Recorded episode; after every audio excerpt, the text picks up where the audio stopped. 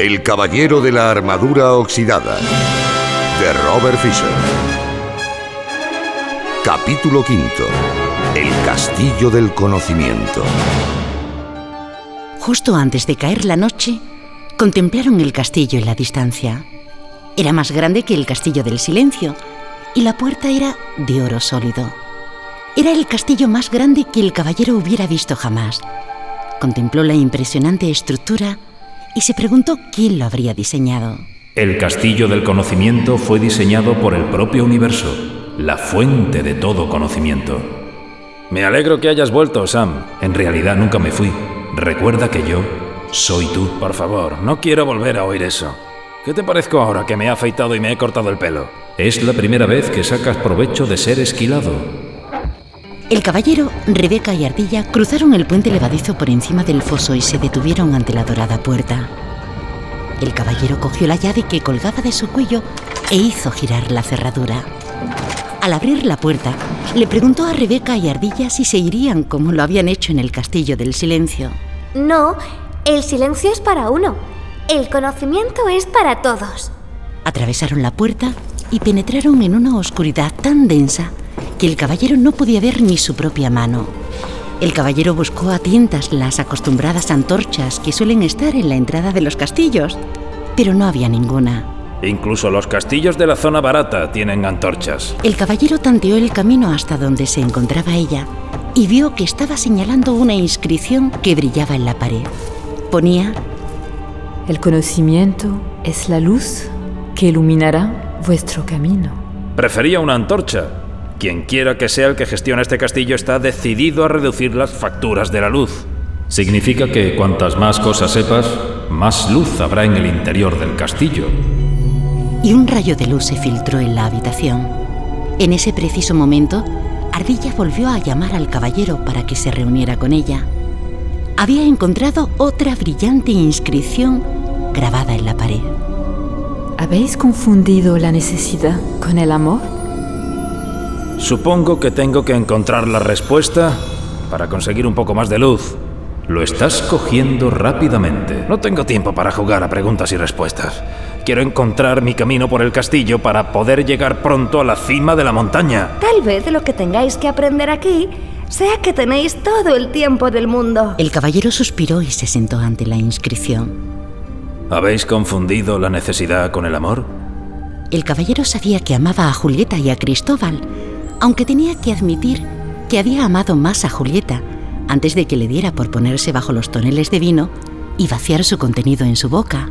Sí, amabais a Julieta y a Cristóbal, pero ¿no los necesitabais también?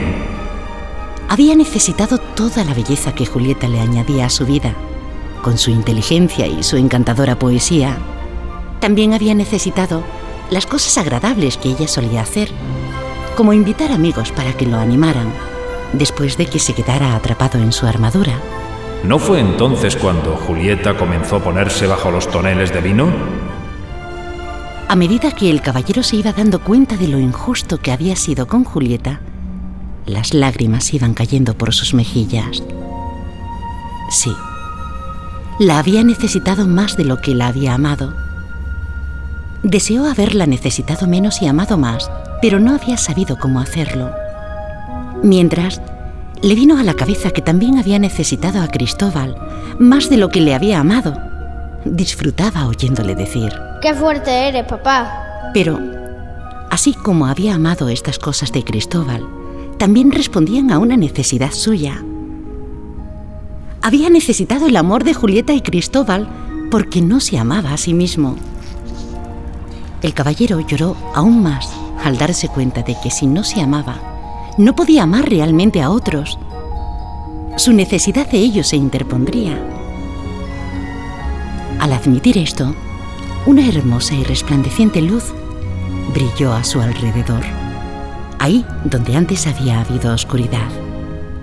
Una mano se posó suavemente sobre su hombro. Miró a través de sus lágrimas y vio a Merlín que le sonreía. Habéis descubierto una gran verdad. Solo podéis amar a otros en la medida en que os amáis a vos mismo. ¿Y cómo hago para empezar a amarme? Ya habéis empezado al saber lo que ahora sabéis. Sé que soy un tonto. No, conocéis la verdad, y la verdad es amor. Esto consoló al caballero que dejó de llorar.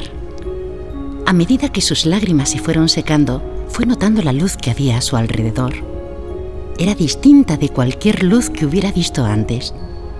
Parecía no venir de ningún lugar y de todos los lugares a la vez. No hay nada más hermoso que la luz del conocimiento. Y dicho esto, desapareció. Cuando el caballero se dispuso a continuar, Rebeca apareció volando desde la oscuridad. ¡Escuchad! Esperad a ver lo que voy a mostraros. El caballero nunca había visto a Rebeca tan excitada.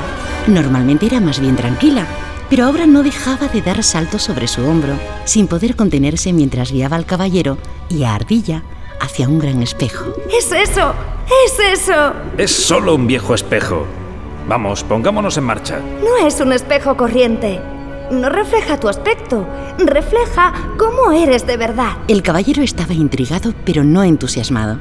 Nunca le habían importado mucho los espejos, porque nunca se había considerado muy guapo. Pero Rebeca insistió, así que, de mala gana, se colocó ante el espejo y contempló su reflejo. Para su gran sorpresa, en lugar de un hombre alto con ojos tristes y nariz grande, con una armadura hasta el cuello, vio una persona encantadora y vital, cuyos ojos brillaban con amor y compasión. ¿Quién es? ¿Sois vos? Este espejo es un fantasma. Yo no soy así. Estáis viendo a vuestro yo verdadero, el yo que vive bajo esa armadura. Pero ese hombre es un espécimen perfecto. Y su rostro está lleno de inocencia y de belleza. Ese es su potencial. Ser hermoso, inocente y perfecto. Si ese es mi potencial, algo terrible sucedió en el camino. Sí, pusiste una armadura invisible entre tú y tus verdaderos sentimientos. Ha estado ahí durante tanto tiempo que se ha hecho visible y permanente. Quizás sí escondí mis sentimientos, pero no podía decir simplemente todo lo que se me pasaba por la cabeza y hacer todo lo que me apetecía. Nadie me hubiera querido. El caballero se detuvo al pronunciar estas palabras, pues se dio cuenta que se había pasado la vida intentando agradar a la gente. Jabalinas saltarinas. He desperdiciado toda mi vida. No, no las has desperdiciado. Necesitabas tiempo para aprender todo lo que has aprendido. El caballero se miró al espejo otra vez. La amabilidad, la compasión, el amor, la inteligencia y la generosidad le devolvieron la mirada. Se dio cuenta de que todo lo que tenía que hacer para tener todas esas cualidades era reclamarlas, pues siempre habían estado ahí. Ante este pensamiento, la hermosa luz brilló una vez más con más fuerza que antes. Iluminó toda la habitación revelando, para sorpresa del caballero, que el castillo tenía tan solo una gigantesca habitación. Es la construcción estándar para un castillo del conocimiento. El verdadero conocimiento no se divide en compartimentos porque todo procede de una única verdad. El caballero asintió. Estaba listo para partir justo cuando Ardilla se acercó corriendo. Este castillo tiene un patio con un gran manzano en el centro. Oh, llévame a él. Pues empiezo a tener hambre. El caballero y Rebeca siguieron a Ardilla hasta el patio. Las robustas ramas del árbol se torcían por el peso de las manzanas más brillantes y rojas que el caballero hubiera visto jamás. ¿Te gustan las manzanas? El caballero se encontró riendo. Luego notó una inscripción grabada en una losa junto al árbol. Por esta fruta impongo condición, pero ahora aprenderéis acerca de la ambición. No tenía ni idea de lo que significaba. Finalmente, decidió olvidarlo. Si lo haces, no saldremos de aquí. Estas inscripciones son cada vez más difíciles de entender. Nadie dijo que el castillo del conocimiento fuera fácil. Cogió una manzana y se sentó bajo el árbol con Rebeca y Ardilla. ¿Vosotras lo entendéis? Ardilla negó con la cabeza. El caballero miró a Rebeca, que también negó con la cabeza. Pero lo que sí sé es que no tengo ninguna ambición.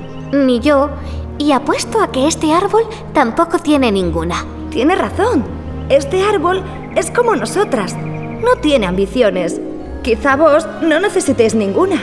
Esto está bien para los animales y los árboles, pero ¿qué sería una persona si no tiene ambición?